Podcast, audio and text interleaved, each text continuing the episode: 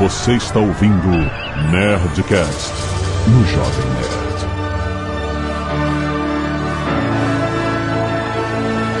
Landa, landa, landa, nerds! Aqui é Alexandre Antônio, o Jovem Nerd, e o cosmos está em nós, e nós somos poeira de estrelas. Nossa.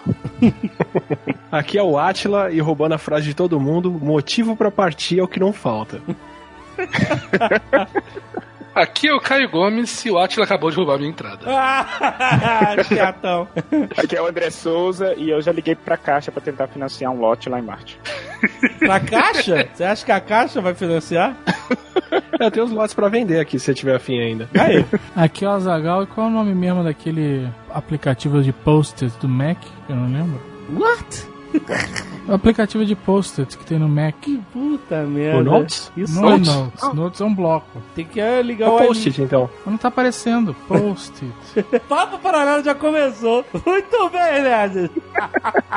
Estamos aqui com o nosso time de ciência para explorar as possibilidades da colonização humana do espaço. Não só Marte, mas nós temos outros corpos celestes como possíveis colônias. Como vamos expandir nossos horizontes além da fronteira final? É possível? Veremos isso no nosso tempo de vida? Quero conversar muito sobre isso depois de e-mails. Canelada.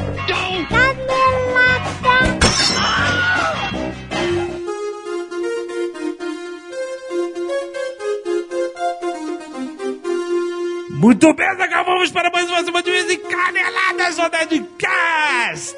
Baba. E a Zagal, hoje é Black Friday! Hoje, de fato, é a sexta-feira escura. Olha só, cara. Então nós vamos falar aqui da Black Friday da Saraiva, que está Ó. também anunciando conosco. Se você não esperava.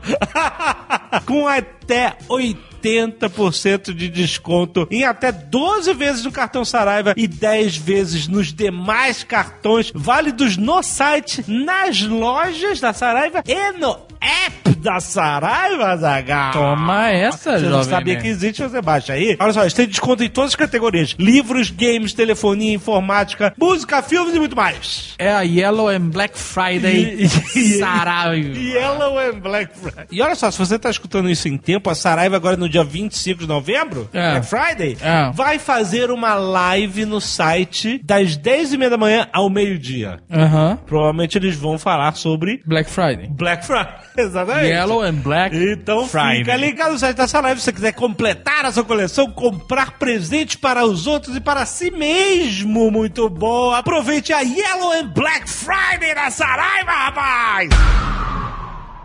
Azagal, temos mais recados dos nossos queridos amigos da Ubisoft. Ó. Porque Watch Dogs 2 está lançado, muito bom! Finalmente, finalmente, eles mandaram pra São Francisco pra jogar antes do jogo ser lançado. Foi muito maneiro, cara, eu gostei muito mesmo da experiência. E agora todos nós podemos jogar livremente a Olha, nova jovem experiência de. Watch Dogs, onde a conexão é o poder, Azagal, porque tudo tá conectado e quando tá tudo conectado você pode hackear tudo. Ó.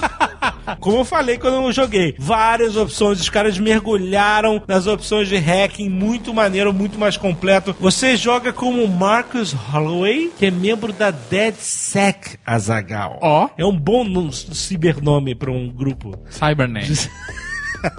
que tem a jogabilidade, navegação muito mais fluida. A Ubisoft realmente ouviu a comunidade e trabalhou bem em polir o que a comunidade falou sobre Watch Dogs 1, cara, muito bom. Eu realmente gostei muito do jogo. Teremos Nerd Player em breve, aguarde, muito bom. E não se esqueça, a invasão virtual é sua arma, legal. Aliás, o Marcus Holloway, ele tem um amplo conhecimento de armas normais também. Ó. Não só as hackeáveis. Então, muito maneiro porque o jogo te dá muitas opções de como completar suas missões, seja na porradaria, no tiro. Como é que é tiro, porrada e bomba? Nossa senhora. Ou na surdina, hackeando tudo muito maneiro. Vá lá conferir Watch Dogs 2, link aqui no post se você saber mais. Lançamento da Ubisoft, muito bom! E Azaghal, hoje nós temos também o Nerdcast Empreendedor, última sexta-feira do mês, muito importante. Ó. Muito bom assunto de hoje. Nós vamos falar sobre turnarounds. Que é justamente é você fazer a reviravolta, sair da crise, detectar o problema às vezes antes da crise chegar, pra você fazer a, a reviravolta, o turnaround da sua empresa. Papo muito maneiro com o Sandro Magaldi, com o Flávio Augusto, principalmente o Flávio Augusto vai falar sobre a experiência dele com a WhatsApp. Sim. Ele comprou de volta, ele vendeu o WhatsApp. Todo mundo que acompanha o Nerdcast Predador sabe da história que ele vendeu o WhatsApp. E aí agora ele comprou de volta o WhatsApp e ele tá tendo que fazer um turnaround pra trazer a empresa de volta para um caminho de pico de faturamento. É muito maneiro. Então, ele, cara, não perca esse depoimento. É muito maneiro que o Flávio tem pra falar. Não se esquecendo que o Nerdcast Empreendedor é trazido pelo meusucesso.com, que é a sua escola de insight em negócios, que fala justamente sobre isso, contando através de documentários espetaculares, world class, cara, sério, contando com uma qualidade cinematográfica inacreditável as histórias dos empreendedores brasileiros, cara. Como que os grandes empreendedores atravessaram o mundo de obstáculos para atingir o sucesso. É muito maneiro, muito bem feito, vale a pena. Tem uma promoção muito maneira no final desse Nerdcast para você experimentar o meusocios.com. Vale a pena, ouve lá, já tá no feed do seu Nerdcast. Baixa, não deixa de ouvir o Nerdcast Empreendedor de Novembro, muito bom. I'm a real wild one. Wild one. Wild one. Wild one. E se você não quiser ouvir os recados e e-mails do último Nerdcast, você pode pular diretamente para... 18 minutos e 14 milhões de anos-luz de distância. Azaghal, mais uma vez quero agradecer todos os nerds que doaram sangue essa semana, como o Lucas Lopes, Rafael Rocha, Everton Santos, Nicolas Barbosa, Francis Iglesias, Lucas Ramos, Ana Carolina Oliveira, Fábio da Costa, Tiago Barbosa e Nick Lauda Moraes. Olha aí, temos um pai fã. Temos um pai fã de Fórmula 1. Não é? Também temos a galera do Scalpo Solidário, pessoas que doam cabelos para ajudar quem precisa. Temos a Clésia Bornai. Eu realmente espero que você seja parente do Clóvis. Temos o Arthur Henriques e o Thiago Barbosa. Muito, Muito obrigado bom. por essa gentileza. Excelente. Ajuda ao próximo. Arte dos Zagal, quero agradecer ao André Nakashima que mandou uma arte do Jorgrund, personagem da lenda do Rough Gunner volume 2, muito maneiro, valeu! Ó, se você tá no aplicativo do Jovem Nerd, lembrando, você pode ver aí agora na sua tela. Exatamente. Temos também um Ozob pelo Carlos Neto, muito maneiro. Um outro Ozob pelo Léo Gonçalves. Puta, ficou muito maneiro, cara. Temos o grande rei dos escritores pelo Christian Santos, nosso Nerdcast Papo de Merda. O Ozob esperando a próxima missão do Wellington Ricardo, ficou muito maneiro Ficou também, legal. cara. O Jovem Nerd só sabe dizer que as coisas são muito maneiras. Tô- Quantas vezes o Jovem Nerd falou muito maneiro na leitura de e-mails, Léo? eu, fico, eu tô cansado. Eu Quem tô um não tá? Então, eu começo a ficar desprogramado aqui. Todo... Tem várias artes maravilhosas, algumas não, mas você pode ver todas elas aí no aplicativo, ou no site, ou na versão mobile do jovemnerd.com. Muito maneiro. Só isso. Eu queria comprar aquele domínio que é a Mãozinha. Agora tem domínio emoticon. Exato. Mãozinha.com. Seria legal, mas não tem pra foi. vender ainda. Já... Não, mãozinha.com não tem, só tem WS. Ah, ponto só tem W... É, ponto WS, exatamente. É só isso que eu queria dizer. Daniel Racioli, 34 anos, professor de História, Rio de Janeiro, RJ. Carlos Neves... Se você quiser acessar o site com youngnerd.com, você também pode. Também pode. É uma realidade. Escrevo para comentar uma pequena canelada Nerdcast 5x3. O Tucano e o JP comentaram que a emenda Dante de Oliveira não passou devido ao alto número de abstenções ausências dos deputados. O Nerdcast sobre o processo de redemocratização do Brasil. Na verdade, ocorreram três abstenções. Por outro lado, foram 113 deputados ausentes. Reza a lenda que naquele momento, muitos deputados do partido do governo, o PDS, foram pressionados pelo presidente Figueiredo para votar contra a emenda, a qual atrapalhava os planos de transição do governo. Esses deputados ficaram com uma situação sem saída. Ou votavam contra a emenda e se queimavam com toda a população, né? Ou votavam a favor da emenda e se queimavam com o governo. O JP e o Tucano no poder do cagaço que fez a emenda ser derrotada. Pois bem, vários deputados tinham sido obrigados pelo governo a comparecer ao Congresso no dia da votação para votar contra. Os que não queriam se queimar nem com o governo nem com a população adotaram uma solução bizarra. Na hora em que a emenda estava sendo votada, eles se esconderam no banheiro da Câmara dos Deputados. Caralho. Até acabar tudo. Uma testemunha conta que o banheiro ficou tão lotado que não dava mais pra fechar a porta. Esse é o verdadeiro poder do Porra! Cristina Caporrino, 39 anos, bióloga, São Paulo, SP. Olá, Nerd, bababá. Mal, beijo pra você, seu lindo. Olha aí! Botou entre parênteses aqui. Seu malfátio. Ih, ah, por isso que tá selecionando os e-mails. Olha aí, elogio passa? É isso mesmo? Olá, Nerd, querido do meu coração. Mal, beijo pra você, seu lindo. Eu vou te Meu falar. Deus do céu. Mas nem é ele mais, que agora o mal tem um estagiário. É. Então você tem que mandar um lindo pro estagiário, se quiser passar. Caraca, o mal, Olha aí o esse- mal garoto comprometido. Ah, mas sei lá, não sei como é que é hoje em dia. Bem, ela continua aqui. Adorei o último Nerdcast 543 porque eu também vivi esse período da redemocratização. E queria fazer um pedido de Nerdcast, whatever, whatever. Lembro de todas as situações. Dos planos econômicos malucos, da troca de dinheiro constante, dos fiscais do Sarney, dos meus parentes surtando por perder a poupança, enfim, toda essa mazela. É. Nessa época eu tinha uma vizinha muito malandra. Olha aí. Ela colecionava etiquetas de preços dos produtos que ela comprava de vários mercados da nossa cidade. Hum. Como os produtos eram sempre remarcados, eles vinham com várias camadas de etiquetas. É verdade, eu lembro disso. É verdade. Que era a maquininha, né? Maquininha nervosa que ficava lá. O cara ficava, vinha remarcando. Você tinha que comprar na frente do cara. Era tipo a onda de remarcação. Exatamente. E era 24. tá, tá, tá, tá, tá, tá, Aquela É, maquininha, a famosa maquininha do, do mercado. Essa minha vizinha, continua ela, tirava cuidadosamente as etiquetas e colava as inteiras na tampa de uma caixa de fita cassete. Hum. Tudo bem organizadinho dentro da bolsa dela.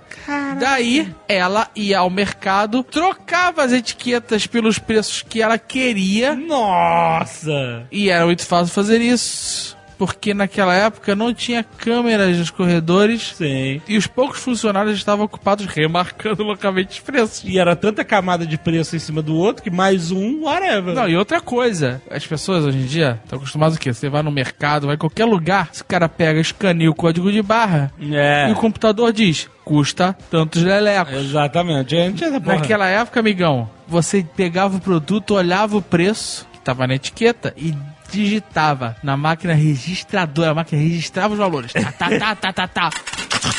Não, era assim, né? 400 mil cruzeiros. Ia fazendo aquela fitona. É. Tá, tá, tá, tá, tá. Ah, caraca. Mais. Tá, tá, tá, tá, tá, tá.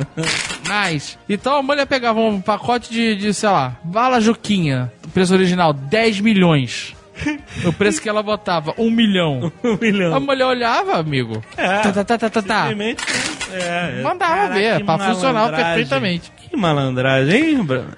Ela continua aqui. Além disso, minha vizinha costumava ir ao mercado com todos os cinco filhos. Hum. Daí começava aquela confusão da criançada e o caixa nem percebia. Olha, ela fazia uma mágica. Como assim? Mas pra que os filhos? Porque eu- começava a criançada a gritar, puxar a cadeira do cara do- da caixa. E aí o cara tava tão atribulado com aquela situação caótica que era mais fácil passar um produto com preço Ah, alterado, o cara entendeu? não ia questionar a parada aí. Às vezes o cara tá concentrado ali, opa, como é que, como é, que essa caixa de sete belo tá tão barato, né? Mas às vezes é uma loucura, cara, ele vai e passa e foda-se. Caraca, que maluquice. E ela termina aqui. Não sei se isso é uma prática comum, mas eu achava impressionante a facilidade com que ela fazia isso. Ela até ensinou pra minha mãe todos os passos, mas mamãe nunca tentou fazer a troca de etiquetas. Não sei se por uma índole impecável ou porque ela só tinha dois filhos.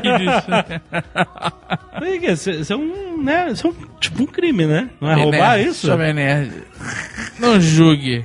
Não, não, não tô julgando. Esse, esse, esse crime. Tecnicamente não é. Esse crime tá prescrito. Eu sei que tá prescrito, com Então deixa, deixa, deixa o passado lá. Tá anistiado, tá anistiado. Iclis Rodrigues, 30 anos, historiador, Florianópolis, Santa Catarina. Primeiramente, devo alertar os senhores que esse é o meu terceiro e-mail. Ó, muito bom.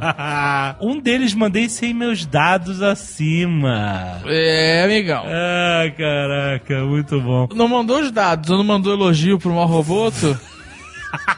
Não tem como chegar aqui. Gostaria de fazer um adendo no Nerdcast sobre redemocratização. Foi citada em um determinado momento a falta de carne nos supermercados. De fato, naquele momento, os produtores de carne nacional resolveram empreender um boicote ao plano cruzado, paralisando a produção tanto de carne quanto de leite. As pouquíssimas quantidades de leite produzidas disponíveis nos supermercados foram destinadas às padarias, já que o pão é um alimento tão básico para as famílias brasileiras. A solução que o governo viu para essa situação foi importar o que faltava. Olha aí. Ó. Já tava uma situação de merda, né? Então vamos pagar um ágio foda nisso. Em 5 de maio de 1986, o governo anunciou, por exemplo, a importação de 250 mil toneladas de carne do mercado comum europeu. O problema é que no dia 26 de abril de 1986 havia ocorrido um pequeno acidente na cidade de Pripyat, mais conhecido como o acidente de Chernobyl Caralho. contaminando não apenas os animais, mas vastos territórios de pastos que esses animais consumiam, a ponto da Comissão da Comunidade Econômica Europeia propor proibir as importações dos seis países da Europa Oriental, por temor que estivessem todos contaminados com radiação. Foi aí que o governo brasileiro passou a afirmar na imprensa que a carne importada da Europa não estava contaminada e os brasileiros não precisavam temer, pois a carne passava por controle de qualidade mesmo antes de sair da Europa. Desnecessário dizer que muita gente não acreditou, haja vista que o governo soviético tentava abafar o caso e mesmo o acidente só passou a ser divulgado depois que a radiação foi detectada cerca de três dias depois na Suécia. Cheguei a ter contato com um relato de gente que afirma ter parado de beber leite por um ano Caraca. trocando por suco de laranja, por medo do leite dos mercados brasileiros ser importado das regiões afetadas. E que uma carga de leite recusada pela África do Sul por conta do acidente veio parar no Brasil naquela época. Aí, cara, nessa época os, né, os boatos corriam soltos. Eu mesmo era um bebê nesse momento, nasci pouco mais de dois meses depois do acidente e meus pais me contam que o racionamento de leite os obrigou a pedir ajuda a um ex-prefeito da minha cidade natal que tinha uma criação de vacas, pois por algum motivo o leite em pó estava me fazendo muito mal. Caraca, a história vai longe. Ó, eu já dormi aqui. Ou seja, tínhamos aí duas situações. De um lado, problemas de produção, um boicote interno. Do outro lado, alimentos potencialmente radioativos. E como a vida não é uma história do Stan Onde se ganha poderes por conta da radiação, não vimos nenhum homem lactose ou capitão carne por aí. Aparentemente, não houve nenhum grande pânico espalhado pelo Brasil, apenas desconfiança de que milhares de pessoas possam ter consumido leite contaminadas com radiação oriunda do acidente de Chernobyl. A essa altura do campeonato, duvido que qualquer coisa possa ser provada cientificamente sobre isso, mas vai saber. Depois que li, em 2014, que foram detectados altos traços de radiação em javalis do Piemonte, norte da Itália, ainda oriundos de Chernobyl, e que eles são consumidos pela galera que caça na região, não duvido mais de nada. Sugestão, não comam javali na próxima visita, Giuseppe. Cara, tem que javali contaminado até hoje, é isso? Não é possível. Caraca! Não é possível. Bom, cara, a gente sobreviveu de alguma forma ou outra. Estamos aí. Não sei, né? Não sei, não sei que, de que maneira, que preço a gente sobreviveu, né?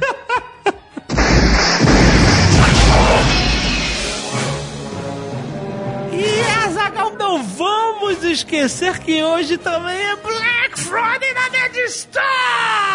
Na verdade, já está sendo. Já está sendo desde quarta-feira. Exato. Nós, vocês sabem que nós fazemos a Black Friday um pouco antes. Teve o vídeo maluco da Black Friday desse ano. Se você não viu, veja. Realmente é muita loucura, cara. Muita coisa que a gente anunciou naquele vídeo já acabou, inclusive. É verdade, é porque a Black Friday tá rolando desde quarta-feira de manhã Exato. e aí as coisas acabam, não é Acaba, produto é infinito. A é Black loucura. Friday, a Black Friday Nerd Store é aquele estoque que tem que girar. Exato. Essa é a parada. Exato. É, a gente faz a Black Friday como tem que ter. A gente não inventa promoção maluca, não tem dobro pela metade do preço, não tem frete overprice, não tem nada disso. A gente pega o nosso estoque parado, o nosso Exato. estoque que não tá girando, e a gente vai aproveitar essa oportunidade maravilhosa para fazê-lo girar. Olha aí, Azagal, é isso mesmo. O Essa, que, que tem pra girar na Nerd Store? essa é a transparência da Black Friday da Nerd Store. O que, que tem pra girar na Black E Friday? olha só, já que a gente vai falar de algumas coisas aqui que a gente não falou no vídeo, pra galera aproveitar. Todos os livros, sem exceção, por apenas R$ 27,90, Zagal. Não, Não o quê? não, É.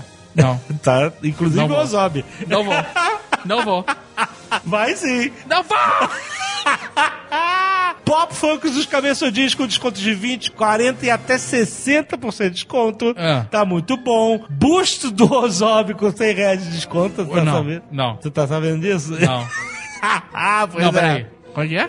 Isso eu já falei no vídeo. Busto do Ozob da Iron Studios. Isso. com- Exclusivo Nerd Store. Exclusivo. Com né, peças numeradas limitadas. Exato. Com desconto de 100 reais. Exato. Não. Black Friday, rapaz. Não. Presta atenção. Caralho, não. Presta atenção, cara. Olha só. Board Games com desconto de 30%, rapaz. Dos Anéis, Star Wars ou X-Wing Miniature Game, inclusive com a versão de Despertar da Força, Zombicide, cara, um monte de board games com 30% de desconto na Black Friday. Só animal. Pera aí, não, volta aí, volta aí. Como é que é o desconto do Ozob? 100 reais de desconto Não, não, não, não, não pode ser. Desde quarta-feira tá assim? Desde quarta-feira, sim. Deixa vender, deixa vender. Olha só, lembra? Esses descontos que vocês estão vendo aí são válidos até dia 25 de novembro. Ou enquanto durar os estoques. Exatamente. Que É são Friday. baixos. Porque a Black Friday é isso, é queimar o que tá sobrando. É, exatamente. Muito bom. Nerd Store, a maior Black Friday do Brasil. Mais de 400 produtos em promoção. Descontos até 70%. Vai lá, aproveita que tá acabando. Eu vou mudar esse desconto do aí. Não, não muda. Tá bom.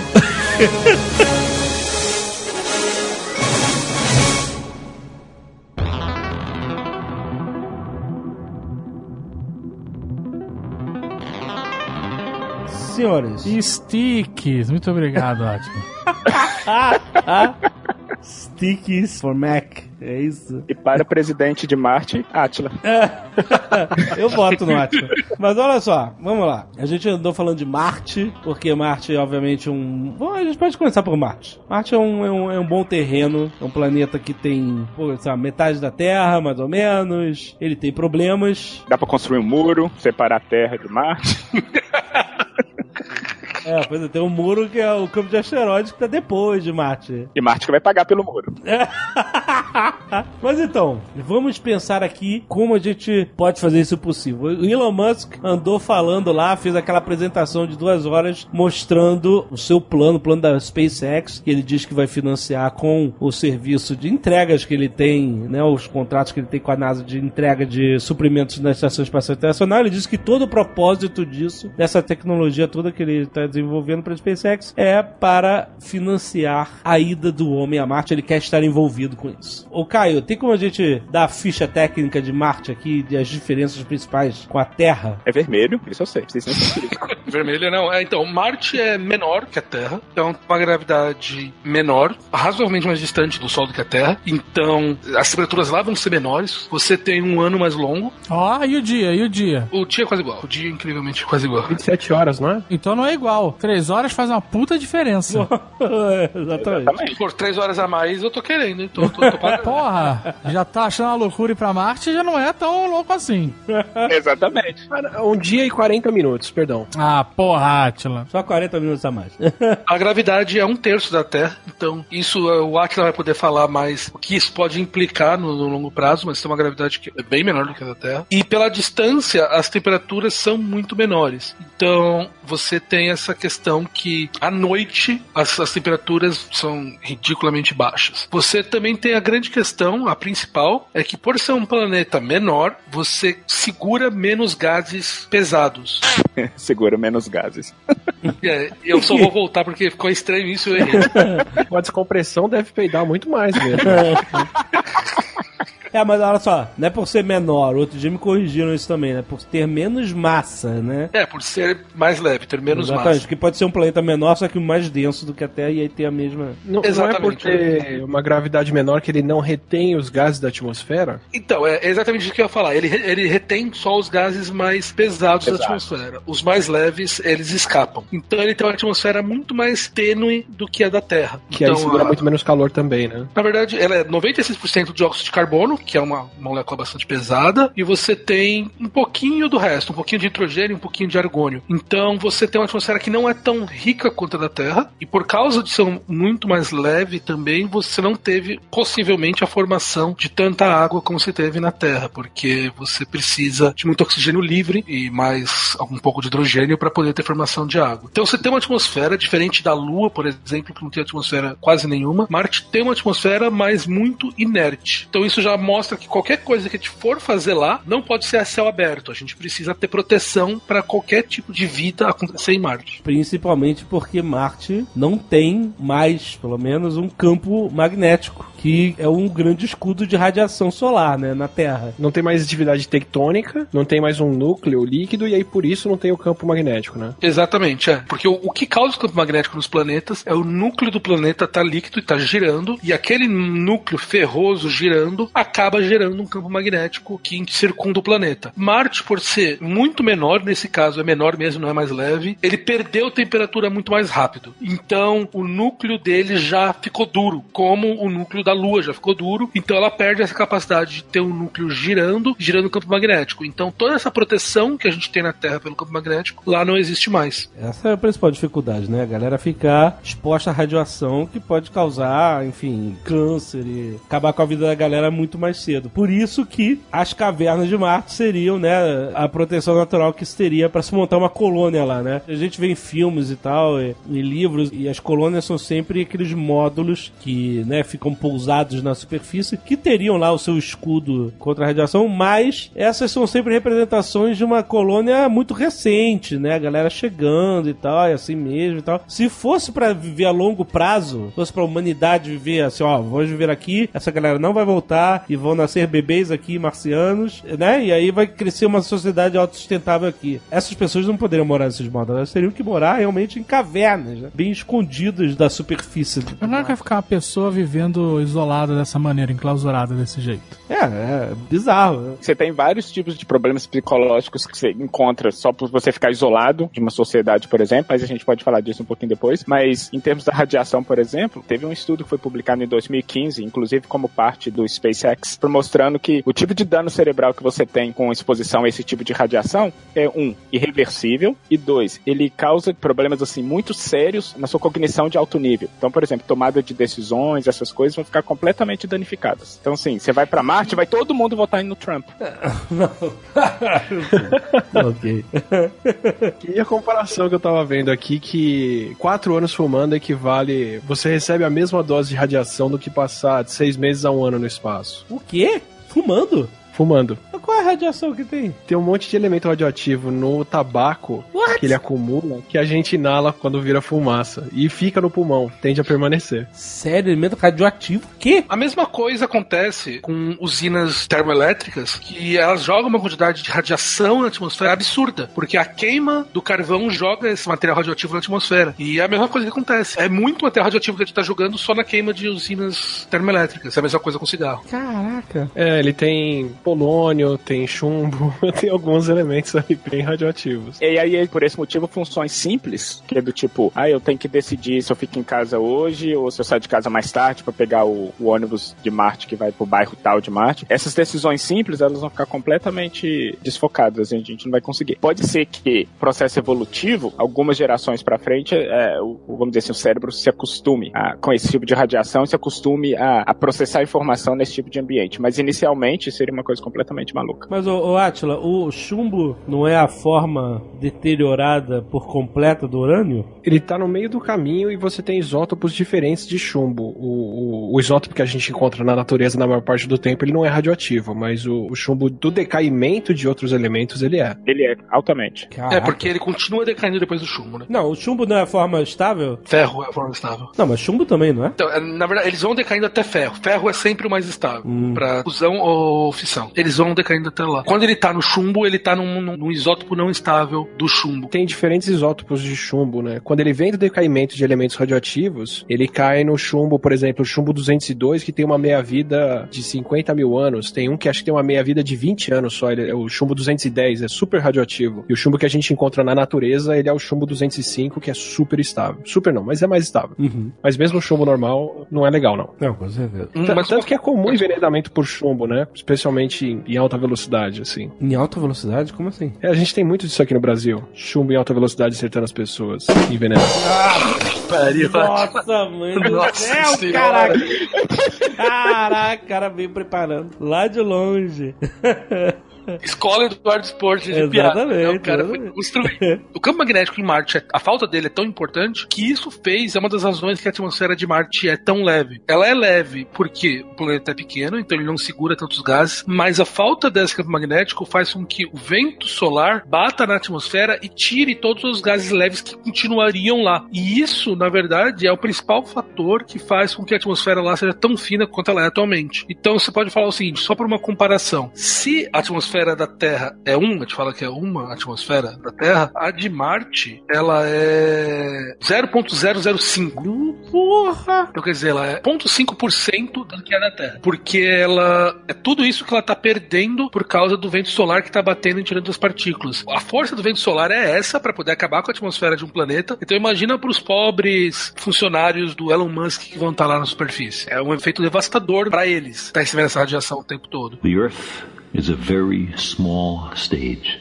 in a vast cosmic arena. Vamos pegar os seres humanos, estamos aqui né, já há alguns milhões de anos, desde os hominídeos até aqui. Nosso organismo, ele é todo feito pra cá. Não é que é feito pra cá, ele, ele cresceu aqui, né? Ele, Se a gente sai daqui, a gente tá violando a garantia. é, tipo, é, não existe outro lugar no universo que seja, pelo menos pelas estatísticas, o que eu vi muitos astrônomos e astrofísicos falando, é assim, ah, o universo pode estar cheio de vida, sim, pode estar cheio de vida. A possibilidade dessas vidas terem um desenvolvimento igual ao da Terra é quase nula, porque são muitos fatores diferentes. Eles podem ter se desenvolvido sob outros aspectos, mas nunca exatamente igual à Terra, nunca com exatamente a composição de oxigênio, nitrogênio e tal que a gente tem no ar e tal, a gravidade, tudo.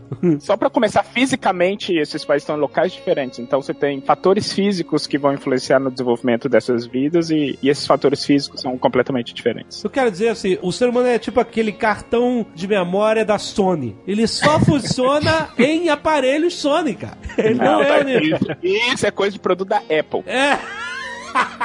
A Apple também, exatamente. Não, não. Se o ser humano fosse que nem os produtos da Apple, a gente ia ter que carregar 15 dongles agora pra poder funcionar. Mas pensa pela vantagem que não é da Samsung e tá todo mundo inteiro aqui. Vamos lá. Ninguém tá explodindo.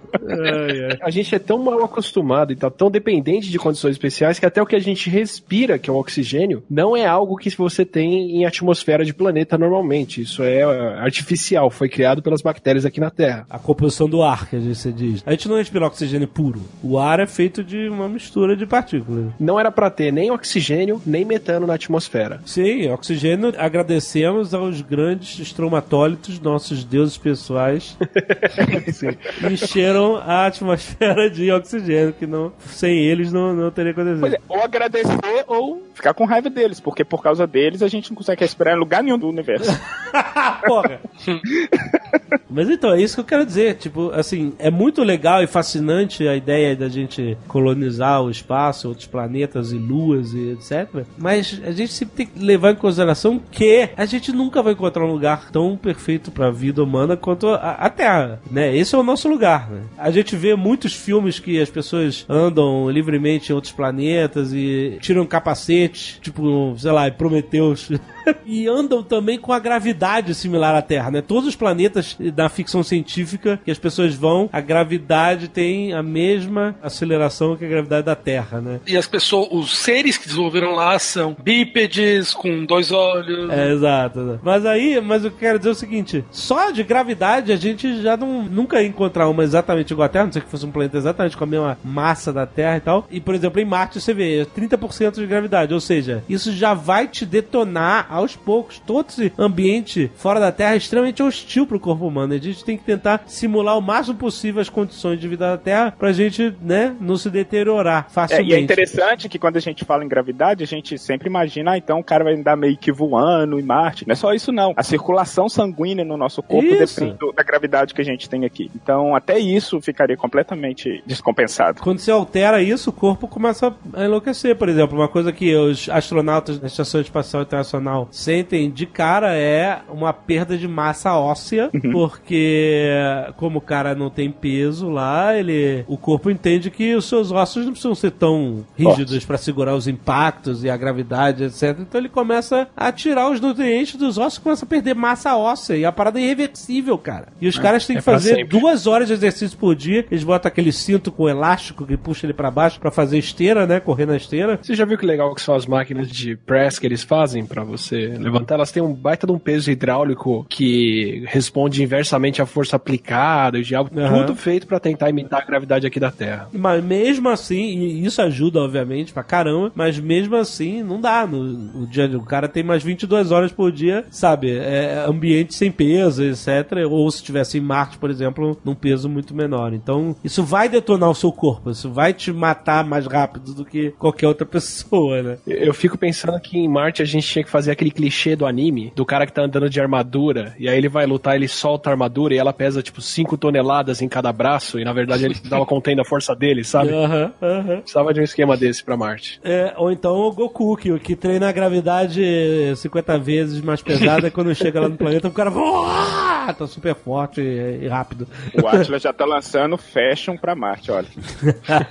É, a roupa de Batman, daquela roupa do Batman, só que de chumbo. Essa maneira de usar uma armadura por cima seria assim como você manter uma pressão constante, uma força constante nos nossos músculos para evitar que a gente perdesse essa capacidade óssea. Então você vai fazer o tempo todo treinando e é, acabaria sendo equivalente a você manter o, o cara na, na academia duas horas por dia. Porque uma coisa é o cara ficar lá. Se, ele, se a gente vai mandar os caras para ficarem lá para sempre é uma coisa. Mas depois de cinco anos nessa condição, você inviabilizaria qualquer pessoa retornar para a Terra porque o corpo dela não se adaptaria mais. Então a armadura é uma solução, talvez funcional mesmo. Olha aí. Ainda tem um problema que, ok, se você puser armadura, se você fizer o exercício, fizer qualquer coisa, você consegue simular o impacto no esqueleto e nos músculos, que é o que a gente precisa para continuar renovando eles. Mas quem não tem mais que trabalhar tanto e também vai embora é o sistema circulatório, é o coração. Então quem fica, por exemplo, na Estação Espacial Internacional fica super inchado no corpo inteiro, porque você não tem mais a gravidade puxando o sangue e a hemolinfa para as pernas Aham. o tempo todo. Então o olho fica inchado, deforma e deforma pro resto da vida. Deforma como? Calma.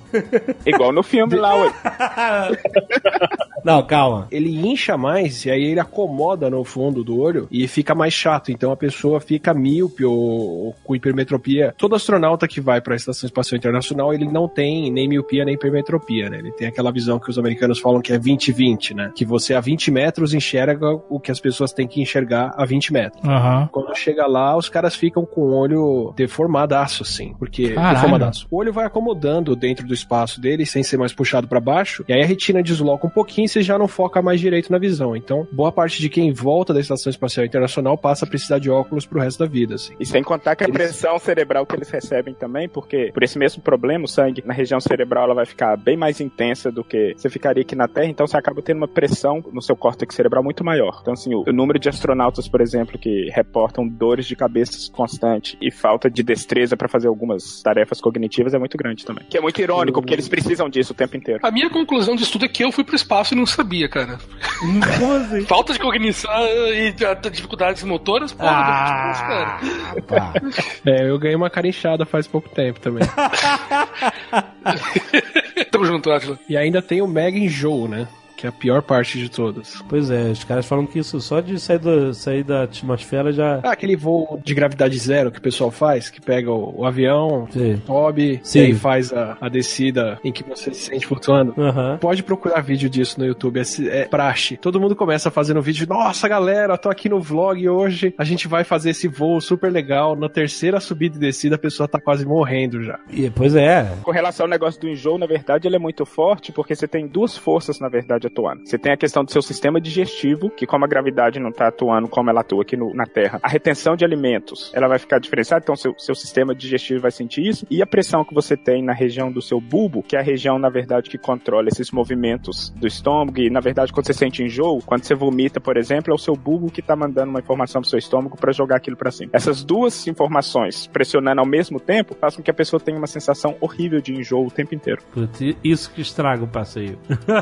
Quando chega na Estação Espacial Internacional, não tem chão. Sim. Eles têm equipamentos, para aproveitar o espaço, eles têm equipamentos nos quatro cantos. E a gente não tá acostumado a viver em um ambiente 3D de verdade. Né? No- a gente vive num ambiente 2D a maior parte do tempo, que é o pé no chão, né? Aham. Então, quando você chega num ambiente desse que você. Parece que os astronautas eles têm que eleger o que, que é o chão da Estação Espacial Internacional e passar o tempo todo orientado para aquela direção. Que se você vira um pouquinho, às vezes, se você vê um companheiro de trabalho de ponta cabeça, é o suficiente para bater aquele enjoo nervoso. Ah, é? Caraca. Os caras que são selecionados pra ser astronautas tem que ser os caras que são muito fortes de não ficar enjoado com qualquer coisinha. né? Então imagina nós, os normais, se a gente estiver lá. Início desse ano, eu, eu bati um papo com o André Kuipers. Ele é o único vivo, astronauta holandês vivo ainda. E que ele, ele foi pro espaço faz pouco tempo. E aqui, aqui na festa anual do Booking, ele deu uma palestra e eu acabei batendo um pouquinho de papo com ele. E o cara fala: um, que é esse enjoo constante, essa coisa de, de você ter que fazer a definição do que, que é o, o chão. E ele fala, mas o engraçado é que ele fala que depois de alguns meses, quando você se adapta para essa questão, o seu cérebro se esquece de coisas comuns, como por exemplo que existe o chão. Então ele falou, quando eles voltam para a Terra, os astronautas têm que se retreinar a pensar que uma escada, descer uma escada não é só pular de cima dela. Tem um vídeo do. acho que é o Chris Chadwick, que era o, o capitão canadense, que ficou lá um Isso, tempo. é, que ele tá isso. dando uma entrevista, aí ele pega o microfone, ele solta no ar, assim, esperando que o microfone continue flutuando.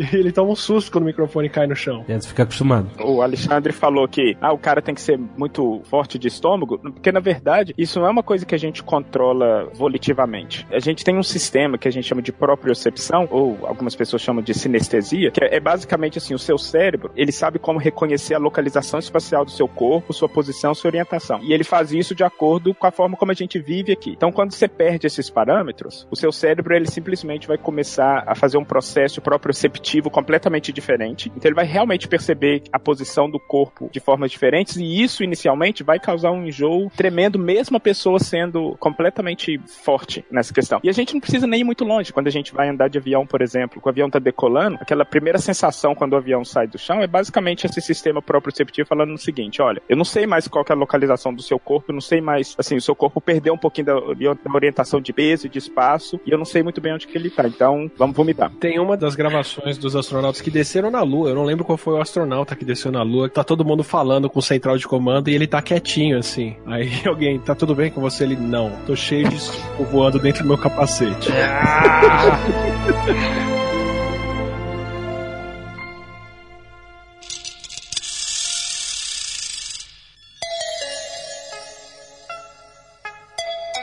Ô André, quais são os aspectos psicológicos? A gente não desenvolveu muito, né? Quais são os aspectos psicológicos de um grande isolamento com um grupo pequeno de pessoas, como seria numa viagem, né? Que duraria de seis a oito meses, o que determinam hoje, como sendo a primeira viagem a Marte por aí, mais um tempo que eles tinham que ficar lá, esperar a Marte dar a volta e a Terra dar a volta de novo no Sol para ter a janela de retorno uma forma mais eficiente. Ou seja, é uma missão, sei lá, de dois anos, no mínimo, né? Mesmo em uma colônia, uma coisa assim, que você está separado totalmente da facilidade logística da Terra, que é você poder, sabe, comprar comida quando você quer, ter água quando você quer, essas coisas e tal. No ambiente de colônia espacial, você tá em modo sobrevivência o tempo todo, né? Como é que funciona? Bom, certamente a NASA pesquisou muita coisa, né, com a Estação Espacial Internacional, com o programa Shuttle e tal, mas o que mais a gente tem de pesquisa sobre convivência dos humanos em um ambiente isolado? Não vale Big Brother! Em termos psicológicos, é a pior coisa que a gente pode fazer com uma pessoa é mandar ela para um programa desse tipo. Porque o ser humano é um ser extremamente social. E esse isolamento social, na verdade, ele causa, assim, altos níveis de depressão, ansiedade, uma instabilidade emocional muito grande. E por que que isso acontece? A gente está o tempo inteiro analisando o nosso estado emocional com base nas pessoas que estão à nossa volta. E a gente não percebe isso, a gente faz isso de uma forma muito implícita. Então, por exemplo, é, esse clima que ficou aqui nos Estados Unidos com a eleição do Trump como presidente. As pessoas, se você for ver nas redes sociais, as pessoas elas se pautam muito na opinião delas com base no que outras pessoas falam. Então, se uma pessoa ficou com raiva, aí a outra pega um pouquinho da raiva daquela pessoa e, e monta, descreve a raiva que ela tá sentindo ou a tristeza que ela tá sentindo baseada na raiva daquela outra pessoa. Agora, quando você tá num isolamento social, você não tem esse parâmetro. E essa falta de parâmetro causa uma ansiedade muito grande. Por exemplo, se você tá triste, você não vai conseguir ver numa perspectiva diferente que você não precisa ficar triste, por exemplo. Então, essa é a primeira questão desse isolamento social. E outra coisa, esse, geralmente esses problemas psicológicos que são causados pelo isolamento social, eles são irreversíveis. Então, geralmente a pessoa vai ficar com uma depressão crônica mesmo depois que ela voltar e ela vai ficar com uma instabilidade emocional muito forte depois que ela voltar. Por quê? Porque o cérebro vai acostumar a lidar com aquela instabi- instabilidade emocional de uma certa forma e mesmo depois que ela voltar, ela não vai conseguir mais lidar com ter outras pessoas como parâmetro para ela. Esse é o primeiro Posso dar problema. um exemplo disso? Pode. O Amir Klink, ele fez aquela a viagem dele da África até aqui a costa da América do Sul com barquinho a remo, né? Acho que ele conta isso no 100 Dias Sob o Céu e o Mar. Isso. E foi basicamente uma viagem sozinho que ele fez isolado, né? E ele tá acostumado a conviver sozinho dentro do barco dele isolado. Quando ele foi fazer a circunnavegação da Antártida, que ele tinha uma equipe com ele dentro do navio, que acho que eram quatro ou cinco pessoas, e você divide um espaço muito pequeno, muito apertado. E era uma época ainda que não tinha internet por satélite tão comum e por aí vai. Os caras queriam se matar dentro do navio. Assim que atracou, eu não lembro que lugar que eles pararam, os caras desceram e se recusavam a voltar e dividir espaço com ele no navio por mais do que uma semana, assim. É, e, e fora que a pessoa fica com pensamento suicida e isso, na verdade, vira padrão, porque, de novo, ela não tem ponto de vista diferente pra ela se pautar. E a outra questão é o seguinte: a gente é ser social, então colocar a gente no isolamento social é um suicídio psicológico. A gente nasceu pra ser livre. Então, colocar em qualquer tipo de confinamento, por mais, sei lá, de dois, três dias, isso pro cérebro é deteriorante. Vide o Matt Damon, que tá sempre perdido no espaço no Interestelar, né? Exatamente. E é por isso, por exemplo, você não quer dar o exemplo do Big Brother, mas a gente tem que falar do Big Brother. As pessoas, elas ficam naquele nível de nervosismo, de ansiedade e acabam, sei lá, brigando com outras pessoas ou não pensando direito na Não, perspectiva. então, então fala do bom Big Brother, do Casa dos Artistas. Esse eu não assisti, não.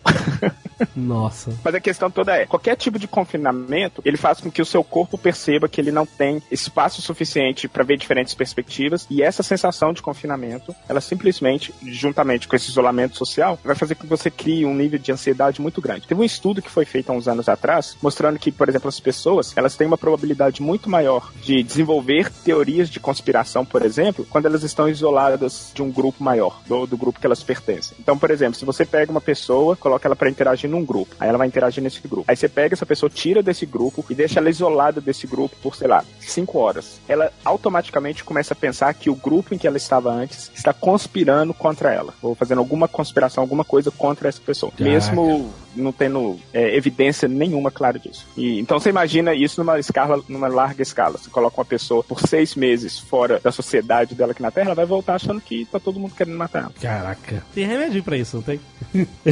Ah, acho que não. Isso, isso rola com plataforma de petróleo, base remota, É verdade. submarino. Tanto que plataforma de petróleo, o, o ciclo de trabalho é tipo 7 dias na plataforma, 20 dias fora da plataforma, né? Um negócio assim. É um pra três, né? O tempo fora pro tempo dentro, né?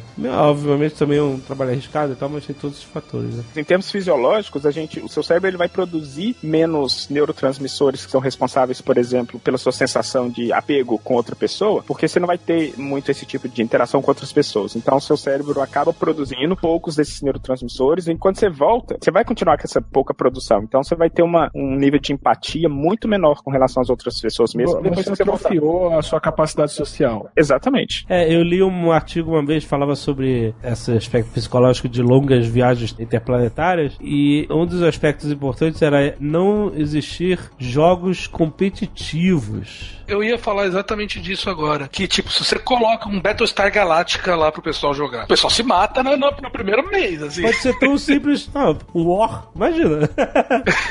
Mas eles falaram que pode ser tão simples quanto xadrez, entendeu? Nada de xadrez, nada desses jogos competitivos. E que, por incrível que pareça, um dos jogos recomendados é, pelo estudo era o RPG, porque é um jogo cooperativo. E você sabe por quê? Por a questão da, da perspectiva, de ter uma outra perspectiva dentro daquele ambiente. Porque, de novo, você está em confinamento, completo isolamento social. Você tem que se colocar numa perspectiva diferente para você não se sentir sozinho. E isso é o que a gente faz no, no RPG o tempo inteiro, por exemplo. Pois é, a não ser que tenha um mestre filha da puta que mate todos, todos os players pra fuder a missão logo de cara. Sério, se o cara teve uma. Ele volta na Rússia também, nos Estados Unidos também, mas na Rússia existem alguns biomas em que as pessoas ficam isoladas centenas de dias lá dentro, justamente como um estudo psicológico de viagens espaciais longas, né? Os caras fazem isso. E eu li, recentemente também li outro artigo dizendo que um desses biomas que o objetivo era ficar 500 dias, os caras interromperam em 300 e pouco, porque não dava mais. Ninguém tava se aguentando. começa a roubar comida, um não aguenta o hábito de higiene do outro. Exato. Não, os caras estavam se estressando muito e tava, ia dar merda, entendeu? Em algum momento. E aí eles cancelaram, pararam, abortaram. É a república de faculdade inescapável. E na verdade você tem um problema de software e de hardware. Então, assim, é como se a analogia que eu gosto de fazer é a seguinte: é como se eu pedisse alguém pra dirigir um carro numa rua escura e vendasse os olhos da pessoa. Mas se bem que não faz diferença vendar se é rua escura. Mas enfim, eu vendo a pessoa e peço a pessoa pra dirigir. Mas aí, pra piorar um pouquinho a situação, eu vou tirar o câmbio de lugar e tirar o pedal da embreagem, por exemplo. Então você tem um problema de software, que ou seja, as su- as suas capacidades cognitivas elas vão ser pioradas, e você tem um problema do hardware, porque o seu cérebro não vai estar funcionando corretamente, porque você está numa situação física completamente diferente. Ou seja, é, na verdade é um suicídio psicológico, esse tipo de missão. Uma das fases dessas missões seria, pelo que eu vi quando eu estive lá no Cabo Canaveral e tal, seria ter uma base, um posto na Lua. Porque a Lua, ela tem 20% da gravidade da Terra, ou seja, é um pouco menos densa ainda que Marte, mas né, já tem alguma gravidade, diferente de você estar simplesmente flutuando no- em órbita da Terra. Enfim, você pode desenvolver um monte de treinamentos de campo interessantes para a missão de Marte, estando aqui na vizinhança, entendeu? Você tá na Lua, você tá, porra, do lado de casa, né? Não é, não é que seja fácil voltar a qualquer emergência, mas são três dias de viagem, não são, não é um ano, ou oito, meses, ou que você tem que esperar a- as órbitas estarem alinhadas com o caminho mais eficiente de volta, entendeu? Você tem como abortar a parada e voltar imediatamente, entendeu? Provavelmente uma base teria justamente uma cápsula que os caras poderiam abortar a missão e, e simplesmente voltar pra Terra numa parada toda pré-programada. É Uma muito das mais fácil grandes- voltar da Lua do que, sei lá, Marte, Acre, esses lugares meio longe. né? Pelo que parece, para as primeiras. eh, Antes da gente ir a Marte, a gente ia estabelecer uma, uma base lunar. E isso é muito, ia ser muito maneiro de ver.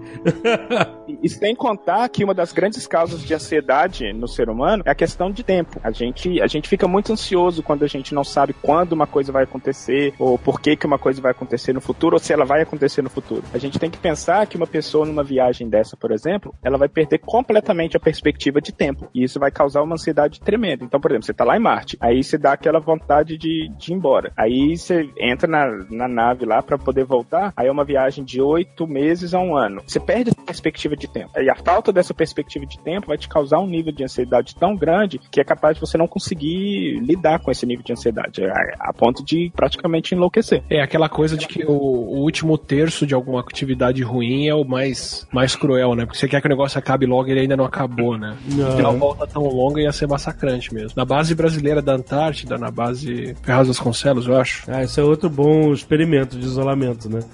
Então é, é, e eles tinham, tem. Toda sexta-feira à tarde é o dia de festa. Toda sexta-feira tem que ter festa e as pessoas têm que ir na festa, têm que participar e têm que interagir. Sim, Uhum. parte do que eles precisam ter a verba da festa pra comprar bebida, música, comida, o que for, porque precisa ter essa integração lá, Uhum. sempre. Comprar, que eu não entendo de onde eles compram lá, né? Mas tudo bem. É, Vamos- Vamos lá comprar língua de sogra e Coca-Cola. vamos lá no seu Quincas. The Earth is a very small stage in a vast cosmic arena. Vamos falar de terraformar. Terraformar um planeta seria a gente transformar toda a atmosfera, a temperatura, todo o ambiente em algo mais próximo da Terra. Só contratar Samarco. Cara, as piadinhas hoje. Ai, Tá demais, tá demais. puta merda. Tá que pariu. Bom, Você vai ter terra até no teto, né? isso é muito, muito, muito ficção científica. Mas existe algum fundo de. Eu vou, eu vou fazer um argumento pra que isso não seja ficção científica. Por favor. Assim, a parte que eu acho mais legal de terraformar, o que eu- a melhor perspectiva que eu vejo é você direcionar corpos celestes pra Marte. Não, o Caio pode explicar melhor isso depois, mas você conseguir trazer água e recursos de meteoros, cometas e, e por aí vai. Eu tô misturando todos os nomes aqui porque eu tô confio no Caio pra explicar melhor o que eu tô falando.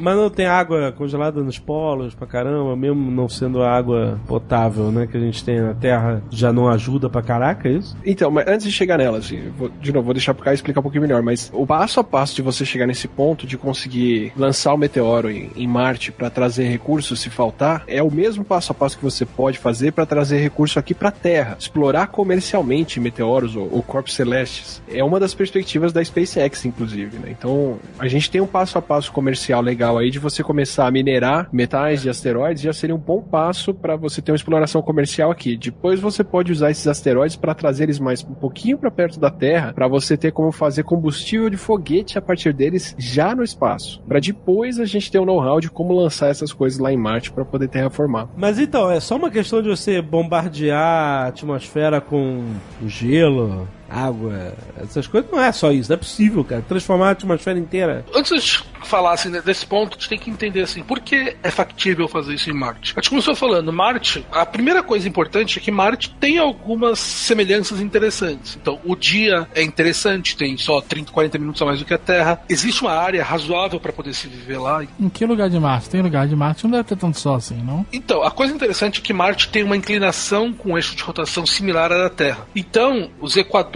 são quentes, mas não são escaldantes, e os polos são frios pra cacete, isso não importa. Mas os centros, eles, eles seriam uma região razoável, até o, vamos falar, os, os trópicos de Câncer e Capricórnio marcianos seriam regiões interessantes de se viver. Se vai dar esses mesmos nomes, vai ser meio caído isso. Ah, espero que... Equador vai ser Equador também? É, é, é, acho que eles usam já até. Equador. Caído. Devem usar, devem usar. Então isso faz com que Marte tenha umas características bem interessantes. Ele tem, quer dizer, área pra gente crescer, quer dizer, a área de terra em Marte é mais ou menos a área de terra que a gente tem é, em todos os continentes terrestres somados. Então é, é bom, a gente tem água nos polos. Então, quer dizer, existem algumas condições lá que ajudam a gente poder pensar. Os problemas são, como a gente já falou, a atmosfera baixa, a gravidade ser muito menor, ele ser mais frio, então tem todos esses problemas. A parte de terraformar, então, é o que? A gente precisa de alguma maneira fazer com que a gente consiga, em primeiro lugar, transformar a atmosfera em algo mais denso. Para que a gente possa ter uma, algum tipo de atmosfera lá que seguraria temperatura, que seguraria, Dá pra permitiria a fazer ela gente. densa o suficiente pra compensar essa diferença, ou uma parte dela? Tipo, de gravidade até? Então, dá pra fazer uma. Porque Marte tem uma atmosfera muito menor do que um planeta do tamanho dele deveria ter. O problema dela é a falta do campo magnético, que fez com que com o tempo ela perdesse essa atmosfera. Então, obviamente, a gente teria que, ter, que sempre ficar reenchendo a atmosfera de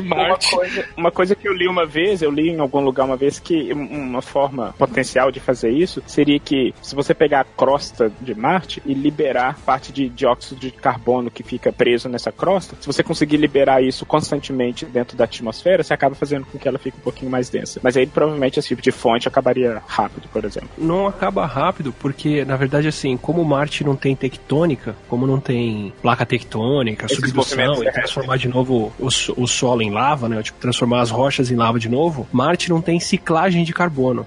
Então, aqui na Terra isso acontece. Você tem formação de calcário, de um monte de pedra com carbono, isso entra, é transformado em lava, e a hora que o vulcão entra em erupção, ele cospe de volta esse gás carbônico para a atmosfera. Então, a gente só estaria devolvendo para a atmosfera de Marte o que já devia estar circulando por lá e não circula mais porque não tem mais lava. Então é só, é só fazer vulcão em Marte. Então, isso seria é, uma tentativa de imitar os vulcões lá. Então, com isso, você poderia, com muito tempo, encher a atmosfera, deixá-la muito mais densa, e daí entra o segundo ponto, que, que a gente poderia que teria agora que transformar esse tipo de atmosfera mais densa agora, então com uma pressão atmosférica melhor, isso estabilizando a temperatura, a temperatura variaria menos, então você transforma já o planeta numa coisa mais interessante de vida, e agora você teria que talvez transformar um pouco esses gases que estão lá para gases úteis para a vida humana. E daí você poderia utilizar algas ou qualquer tipo de ser vivo, unicelular, obviamente, que transformaria, que fazia essa transformação do dióxido de carbono Cianobactérias. cianobactérias. Essa é a grande questão. Quer dizer, a gente precisa primeiro pegar essa. fazer a atmosfera se tornar uma pressão maior, transformar ela suscetível a ter uma temperatura mais alta no planeta, e depois começar a fazer essa transformação utilizando um processo muito similar do que a gente fez na Terra, para que agora a atmosfera ficasse estável e suscetível à vida. A grande questão: quanto tempo isso demoraria para a gente poder pegar essa atmosfera leve e conseguir fazer tudo isso? Seria um processo de talvez milé- milênios para você Pois poder, é. pra poder fazer isso. Milênio sendo bem generoso. pois é, né? Não é eficiente. né? O Arthur C. Clarke, teu, no 3001, o último livro da saga do 2001. Então, quer dizer, a gente já tá no- muito no futuro e lá a gente tá tentando terraformar Vênus. Marte a gente já resolveu o problema, não sei como. E em Vênus eles estão tentando fazer esse processo ainda. Então, é um processo muito lento que vai demorar séculos, possivelmente, até que você consiga transformar a atmosfera nessa coisa mais útil pra gente, mudando a composição da atmosfera. Então, outras hipóteses, como o Atila falou, quer dizer, além da gente tirar os gases que estão na- no, no planeta, seria você mandar coisas de fora. Então, você pegar asteroides e mandar eles pra Marte. Você teria a questão que você criaria lagos, você teria mais água e você mudaria a composição da atmosfera. Mas E também o um processo. pouquinho. E já esquenta um- uns tequinhos lá. A grande questão: quantos asteroides a gente precisaria mandar para conseguir alterar a composição planetária de gases e atmosfera? É absurda. Talvez mirar eles nas regiões onde tem mais dióxido de carbono para poder liberar ele seria uma solução, mas a gente já tá falando de uma coisa que também seria muito lenta. Então, nenhuma solução que a gente tem hoje em dia seria uma coisa tipo que tiver em Star Trek, três horas o planeta tá, tá pronto pra vida. Põe Seria- micro-ondas ele apita, né? Isso, é. Não, o Gê- o Gênesis em Star Trek 2, A Ira de Khan, ele cria um planeta inteiro em tipo dois minutos e e meio. É mais rápido que sete dias. Toma essa, Deus. The Earth is a very small stage in a vast cosmic arena. Vênus é um planeta interessante que também tem bastante similaridade com a Terra, em tamanho, etc tal. De longe, e, e através dos séculos, Vênus era visto como um planeta, durante muitos anos, séculos, aliás, Vênus era visto como um planeta irmão da Terra, né, irmã, porque é azul e lindo e tal. E, e, poxa, deve ser um planeta é, muito parecido com a Terra, só que não se sabia que, na verdade, essa atmosfera era repleta de dióxido de carbono na atmosfera, o que faz um efeito estufa megalomaníaco que prende o calor do Sol lá dentro e faz a temperatura da superfície chegar a mais de 400 graus Celsius. É, quase Rio de Janeiro, quase 460 graus. Quase Rio de Janeiro, exatamente. Quase Rio de Janeiro. As pessoas achavam que o verde, que você olha pra Vênus com um telescópio, você vê verde. Eles achavam que aquilo eram plantas na superfície do planeta, antes de entender que o planeta era estupidamente quente. Tão similar que ele é com a Terra, por causa que o tamanho, a atmosfera, ela é muito maior que a Terra, então já tem uma pressão forte, mas ele parece ser muito mais próximo da Terra. Então, o problema lá de terraformar é o contrário de Marte, na verdade. Então, você tem que desfazer isso. Vênus é outro que não tem campo magnético, né? Ah, não tem? Eu achava que tinha. O Carl Sagan escreveu um artigo sobre terraformar engenharia planetária em Vênus, que também sugeria a semear a atmosfera com algas e tal, para que elas criassem moléculas orgânicas e tal, quebrassem o nitrogênio e, e o dióxido de carbono né, em compostos orgânicos. E com esse processo, com o tempo, com o tempo, ele ia reduzir, reduzir o efeito estufa e até que as temperaturas tivessem né, níveis confortáveis, né, para o ser humano. É hoje impossível. Também teria que mandar asteroide pra lá com hidrogênio pra poder ter como fazer reações que convertem esse gás carbônico em qualquer coisa. É, o bom do que se você manda hidrogênio pra lá, você consegue fazer uma reação que você vai conseguir quebrar o dióxido de carbono em carbono, grafite, qualquer coisa assim, e do outro lado água. Então você solve dois problemas em um. Só que, no entanto, você tem um problema aí de que uma atmosfera que tem nove- é 91 vezes maior do que a pressão atmosférica na Terra. Então você não, não é só. Você precisa fazer essa transformação para poder tirar gases que estão soltos na atmosfera, mas você vai precisar fazer isso muitas, muitas vezes para poder transformar isso em algo viável para sustentar a vida humana. Ou mesmo você viável para sustentar você construir qualquer tipo de base lá. É uma pressão tão absurda que a nossa engenharia não está preparada para mesmo construir algo lá. Construir algo em Marte é mais simples porque a gravidade é baixa. Tem uma E noção a de diferença da atmosfera é uma, quase, É. né? Não, a, a, a pressão atmosférica é quase 92 vezes a da Terra. É De como se tivesse construído uma cidade no, no meio do oceano, embaixo do oceano. Uma pressão tão absurda que a gente não tem essa tecnologia para poder fazer. Então é um problema bem diferente. Vote Átila, que é o prometo dos asteroides pra todos os planetas.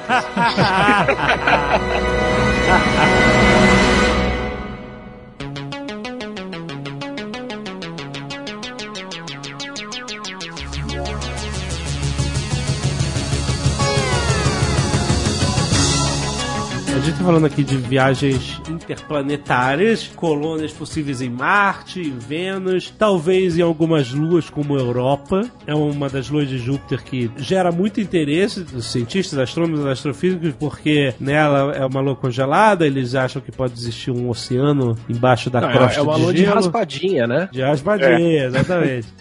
E esse oceano lá embaixo pode, se ele tiver atividades vulcânicas no fundo do oceano, ele pode criar ambientes com calor e, e- e proteínas e coisas podem ser também um gerador de vida. Então existe toda essa curiosidade sobre a vida ter se desenvolvido de alguma forma microscópica em, em Europa e por isso mesmo seria uma excelente base de pesquisa. Não precisa ser uma base de colonização para que a humanidade perdure lá, mas certamente uma base de pesquisa absurda. É pra entender até como é que a vida começa nesses lugares mais inóspitos e tudo mais. Sim, é. É, primeiro saber se tem, né? Que seria um grande. Seria.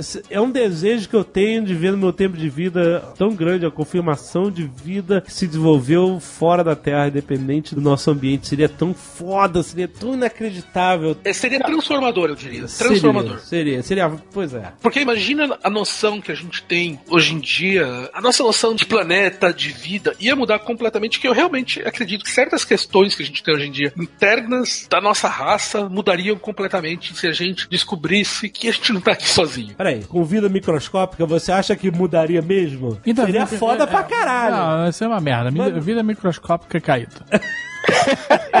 Tem que Mas ser acho- algo palpável. Óbvio, se descobrisse vida macroscópica seria absurdo. Tudo bem, a gente tem o 3D aqui, não precisa contar sobre Exato, ele. né? Mas é, se a gente descobrisse outros, seria astronômico a gente descobrir. Tem gente que argumenta que descobrir vida simples fora daqui podia ser a pior coisa que a gente ia descobrir. Por quê? Que é o argumento do grande filtro. O que que é vida simples? Hum, Vida olha simples seria qualquer coisa que. algum intermediário entre, sei lá, uma bactéria, alguma coisa assim, um animal um pouco mais complexo, uma planta, alguma coisa assim. Você descobrir que a vida surge no universo com uma certa facilidade e ela, inclusive, até fica complexa. Sim, não seria. Por que não seria bom? Posso dar um argumento longo? Pode, pode.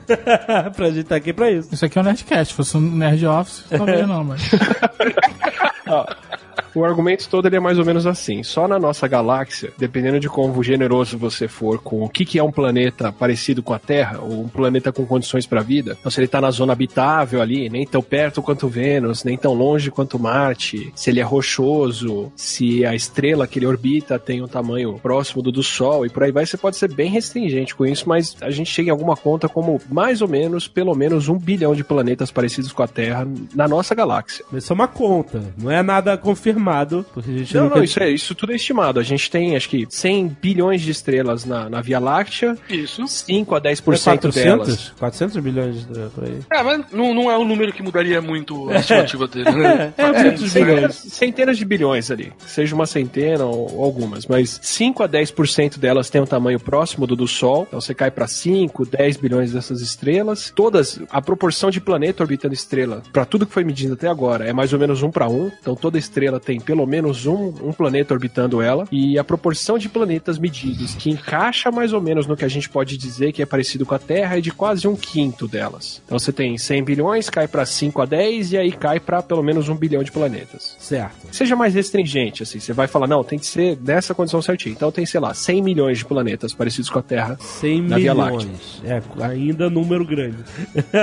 Isso, isso na galáxia toda. Então a gente tem outras 100 milhões de chances da vida ter surgido e ter ficado complexa. certo. Aí vem a outra coisa, que é a parte da colonização do espaço. Se você quisesse explorar o espaço, como é que você pode fazer isso de uma maneira bem ah, prática ou a mais abrangente possível? Você pode fazer sondas e mandar elas para todo lado. Certo. né? Tem, você pode fazer, por exemplo, aquela a, a sonda de von Neumann. Ou, ou assim, pra medir tudo. Pra medir qualquer coisa. Você quer medir como é que são as condições em outros planetas e por aí vai. Tem um físico que era o von Neumann que ele falou que ele imaginou uma máquina que seria uma máquina capaz de fazer cópias dela mesma. Sabe? Uma impressora 3D que imprime peças de impressora 3D. Uhum. E aí o pessoal muito esperto falou: putz, isso era perfeito pra você mandar como sonda pro espaço, porque você faz uma sonda, manda ela pra um asteroide, ela fica minerando o asteroide, fazendo, sei lá, duas mil sondas, e aí essas duas mil sondas vão pra dois mil asteroides, fazem outras duas mil sondas, e com isso você vai, Vai propagando. ah, se se propagando no universo. Porra, e a fonte de energia? Ela minera a energia dela, entende? Você pode imaginar que a gente tá falando de sondas grandes. Hoje em dia a gente consegue criar coisinhas de Internet of Things, esses dongles que a gente conecta em casa são Hum. extremamente pequenos, eles precisam de pouca energia para funcionar. Então imagina que no futuro a gente conseguiria pegar coisas que são muito menores, quase realmente do tamanho microscópico, e que eles podem se comunicar a pequena distância, eles seriam praticamente um gás. Então a energia que ele pegaria seria energia térmica. E ele seria muito fácil de se replicar pegando asteroides e se construindo a partir disso. Então, num futuro, se você vai ao limite, vai a muito longe, você pode imaginar que uma sonda de von Neumann pode ser simplesmente quase fosse um gás de nanopartículas conectados, espalhados pela galáxia. E eles se comunicariam como se fosse uma rede se comunicando entre eles. Então, a gente não precisa pensar em sondas como a gente pensa hoje em dia, tipo, gigante. Pode É, ser extremamente Tem, tem um projeto que foi lançado ano passado, financiado por um bilionário russo, Yuri Milner, que chama Breakthrough Starshot, que é um projeto de fazer sondas minúsculas, acho que elas não têm nem centímetros de tamanho, tem 300 miligramas a sonda. Soltar isso no espaço e impulsionar ela com um laser aqui da Terra. Caraca. Fazer microsondas para mandar para tudo quanto é canto aqui do sistema solar para medir as coisas. E aí você não precisa colocar tudo numa sonda, sabe? Você pode ter uma sonda que tem detetor óptico, tem outra que tem detetor de temperatura, tem outra que tem de rádio e por aí vai. E aí você propele ela com laser daqui da Terra, ela chega a uma velocidade que é uma fração considerável da velocidade da luz e vai rapidinho daqui para outros planetas. É, e sem Caraca, contar que- completamente o jeito de pensar. E sem contar que parte desse projeto, uma das justificativas, foi que o custo para fazer isso é muito pequeno. Comparando com sondas físicas, como a gente tem, tem a ideia de, de como a sonda hoje. Poeiras de sondas propulsionadas a laser. Que maneiro esse conceito. Assim, ele pôs 100 milhões para começar o desenvolvimento disso para ser viável daqui a 10 anos. Mas isso vai dar uma merda. Isso vai dar uma merda. Essas sondas vão voltar como uma- um enxame de sondas. Sabe qual é? Derretendo a atmosfera da Terra. Essas que eles estão fazendo agora, elas não se replicam. E o mais difícil de fazer ainda é montar um array de lasers aqui na Terra para conseguir focar na sonda lá no espaço e mandar ela Para mais para longe. longe. Mas, assim, com a miniaturização de eletrônicos, a gente tá no passo a passo para isso agora. Tem um livro muito bom de ficção científica que se chama Spin. Eu não quero dar, falar muito dele, que eu recomendo a leitura. Quem quiser, por favor, leia. É um dos melhores livros de ficção científica que eu já li. E que ele usa esse conceito e que você começa a entender. Se você tem um monte de sondas que se comunicam com as sondas vizinhas, se ela se espalha por muito longe, formando quase um gás de sondas que vão passando o sistema solar e outros, isso não é muito diferente de você ter um mar de neurônios conectados. Se você vai no, também no limite, você ter um monte de sondas conversando, dependendo da maneira que elas conversam, não seria muito diferente de você ter um monte de neurônios trocando informação. Então, a rigor, é, com muita inteligência artificial, isso não seria muito diferente de você estar criando uma estrutura viva, pensante, se passando por uma parte da galáxia, entendeu? É, é muito interessante você começar a pensar o que você pode chegar com esse tipo de tecnologia. Então você faz uma sonda, cada sonda faz 10, 100 mil, e elas disparam 0,1% da velocidade da luz para outros asteroides e vão se propagando. Mesmo que você assuma uma velocidade baixa para elas, você ia levar alguma coisa como entre 100 mil anos e 100 milhões de anos para conseguir visitar a Via Láctea inteira, mesmo a gente estando numa galáxia grande. Aham. Se você faz esse tipo de sonda, você consegue literalmente colonizar a galáxia em alguns milhões de anos. Aí você fala, pô, vai 10 milhões, 20 milhões, 30 milhões de anos é muito tempo. Mas numa escala geológica, numa escala do universo, isso não é nada. Se a vida tivesse desenvolvido aqui na Terra um pouquinho mais cedo, se os lêmures tivessem desenvolvido inteligência, eles já iam ter uns 30 milhões de anos de vantagem em relação a gente, pelo menos para já estar colonizando o universo. É, olha aí. É pouca coisa. Parece Às muito tempo para visitar o universo todo, mas não é. Às vezes eles são já desenvolvidos assim e estão só fingindo que não. É parte da inteligência deles. É, são os golfinhos, são os golfinhos. E isso é um erro tão pequeno a diferença que você imagina. A Terra tem que 4 bilhões de anos. Você está falando que a diferença de 20 milhões de anos, 1% da idade da Terra. 1% da idade da Terra é, é mais ou menos. 1%? É, 4 milhões, até 20 milhões é meio por cento, se você for pensar. É tão pouco que se você for falar, é alguém que seja, vai, dois meses mais novo que eu. Então, no tempo de vida de um ser humano, você tá falando que alguém que é um, dois meses mais novo, mais velho que você, ele é esse erro que te tá falando. Então, realmente, um errinho que você tiver lá. É, por um na- nada você já tá nessa vantagem. E se você ver os planetas todos, os planetas todos não, mas a maioria dos planetas da Via Láctea, eles têm entre 6 e 8 bilhões de anos de idade. Eles já começaram há mais tempo do que a Terra. Aham. Tem alguns que têm o dobro da nossa idade. Ou seja, eles já começaram a corrida na frente. Tá, mas isso não significa que, né, eles estão na mesma pista da Terra em direção à evolução da vida, essas coisas, né? Ele tá Exato. só conjecturando aqui se, se fosse, né? Se fosse Mas o é, caso. é exatamente esse o ponto. Se fosse esse o caso, eles já tiveram um head start, né? Eles já começaram bem antes. Aham. E aí você calcula assim, até o quanto a nossa tecnologia avançou nos últimos 200 anos. Sim. certo? Então, assim, ter esse começo um pouco na frente já é o suficiente, dada a nossa escala de evolução cultural agora, para as coisas avançarem Sim. muito mais. Então, Sim, se a gente tem. o alienígena que veio aí na década de 60, deu um rolé, voltou agora, não entendeu nada, né? Tipo, oh, o que aconteceu com os caras? Mudou tudo. A brincadeira é essa, né? Se você pegasse alguém do ano 1000 e transportasse essa pessoa no tempo pra 1600, essa pessoa não ia ver muita diferença. Sim. O cara não ia tomar um susto, não ia ser tudo diferente. Se você pegasse alguém do ano 1600 e transportasse pra agora, É, o sujeito tá ia ficar maluco. ia pirar e ia se matar. e não ia aguentar.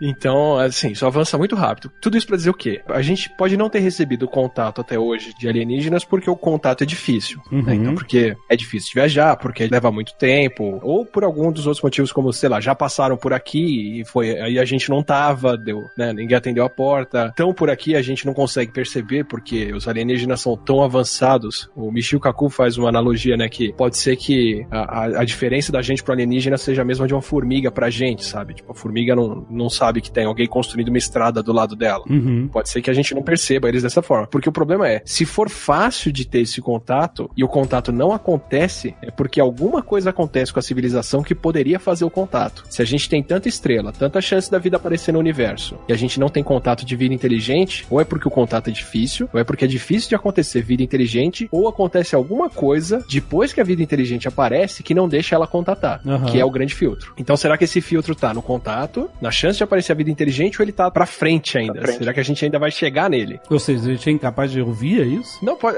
seria uma coisa como, sei lá, os alienígenas que já chegaram nisso se aniquilam ou são aniquilados por alguma espécie intergaláctica que não quer ter concorrência de quem explora o universo, ou alguma coisa acontece com quem chega a ser inteligente que não consegue fazer a exploração da galáxia e por isso não chegaram aqui até hoje. Então, o ponto que os filósofos dão pra ser preocupante encontrar formas de vida simples no universo é que isso indicar que a vida aparece até com facilidade. Então, o problema acontece depois. Então, é sinal de que a gente ainda vai encontrar esse problema. Ou seja, a gente é júnior ainda nessa guerra que já tá acontecendo em algum lugar. É, é novinho.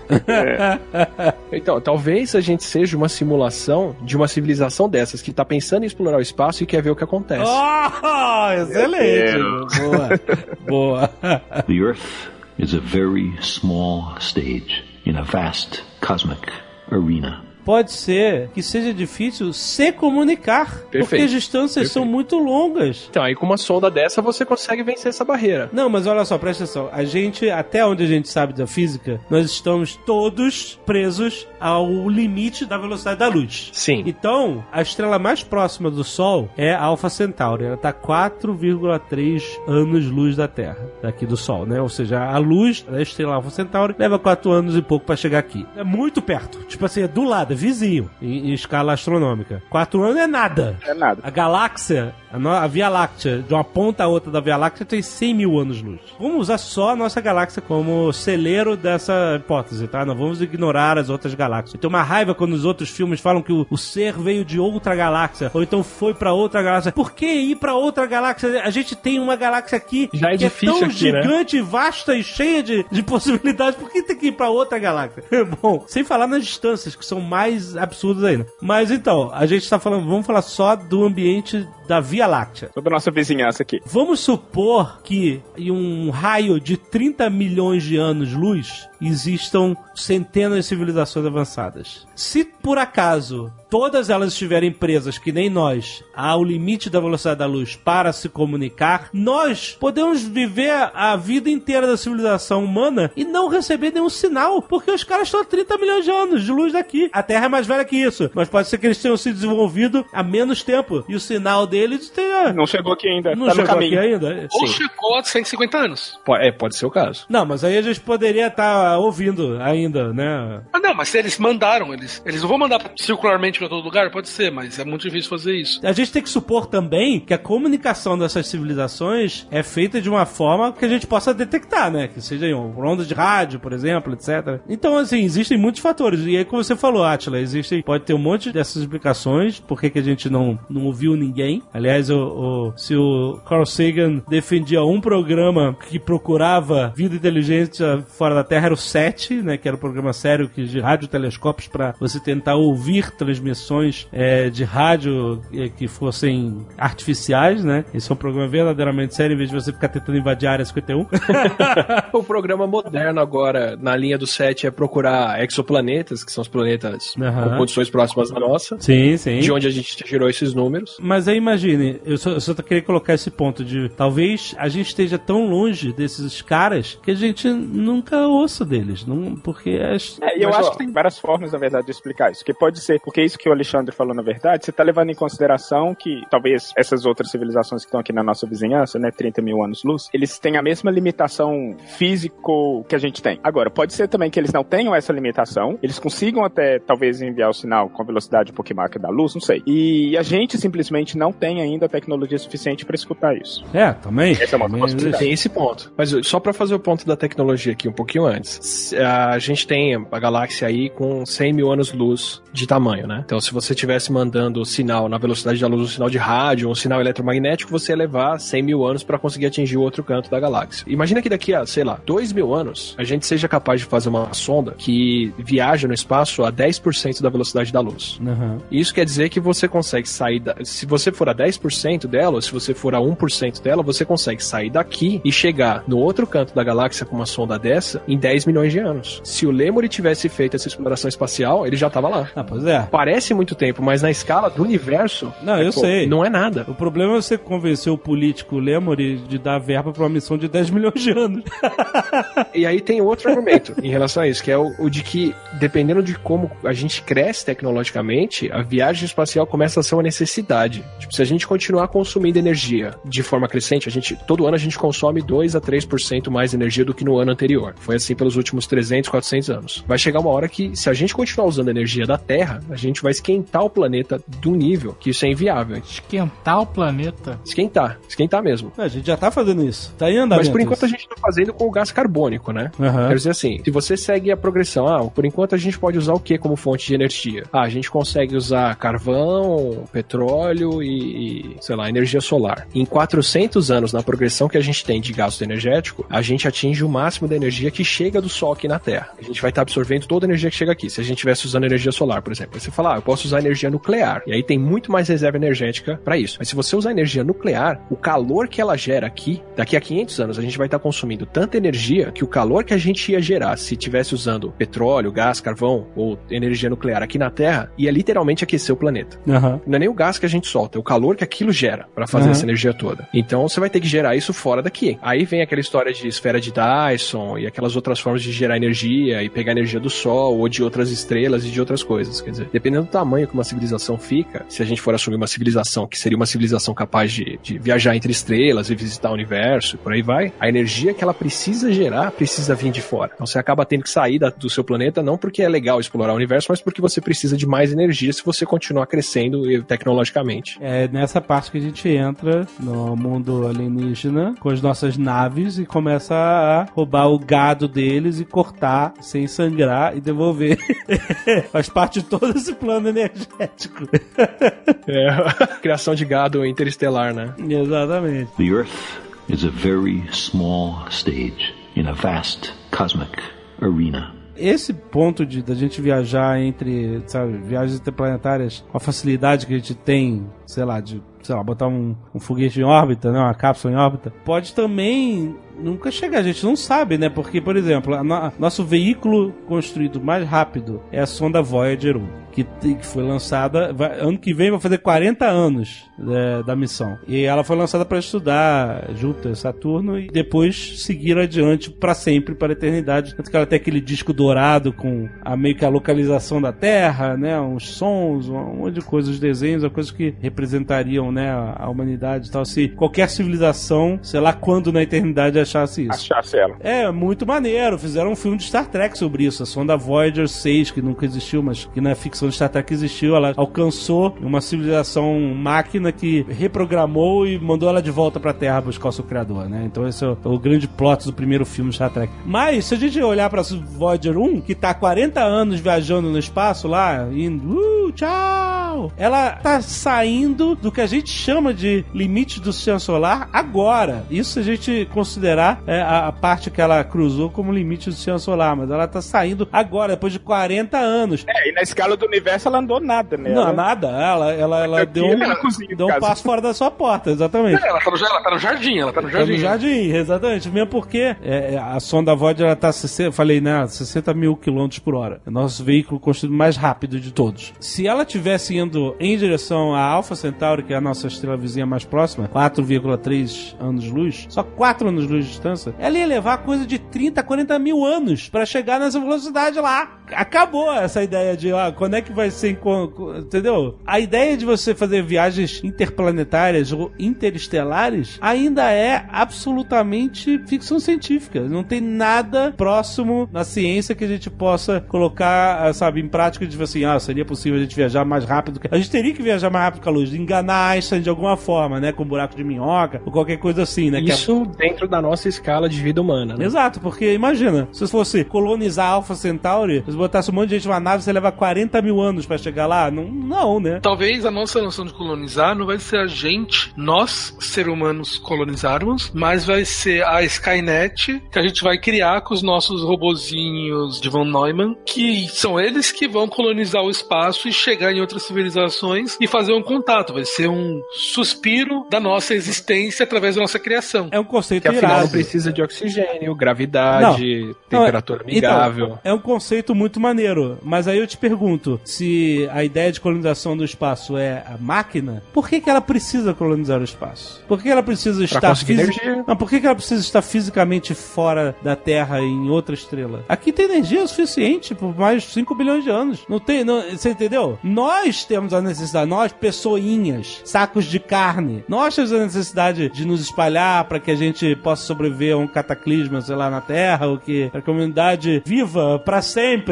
A gente tem um instinto de dominação, é isso. É, não, não de dominação, mas de exploração, né? Esses empreendimentos de expansão, né? Óbvio, a gente tem isso, né? Sempre teve, a humanidade sempre teve isso. Agora, uma máquina não teria. Por que teria essa ambição de colonizar as estrelas? Porque ela tá, precisa estar fisicamente num planeta X, se ela pode estar em milhões de planetas dentro da sua própria realidade simulada. Eu sei.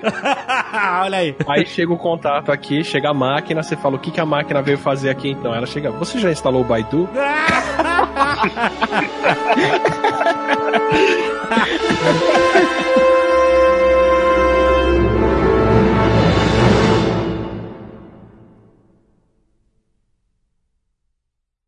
Este Nerdcast foi editado por Radiofobia, podcast e multimídia.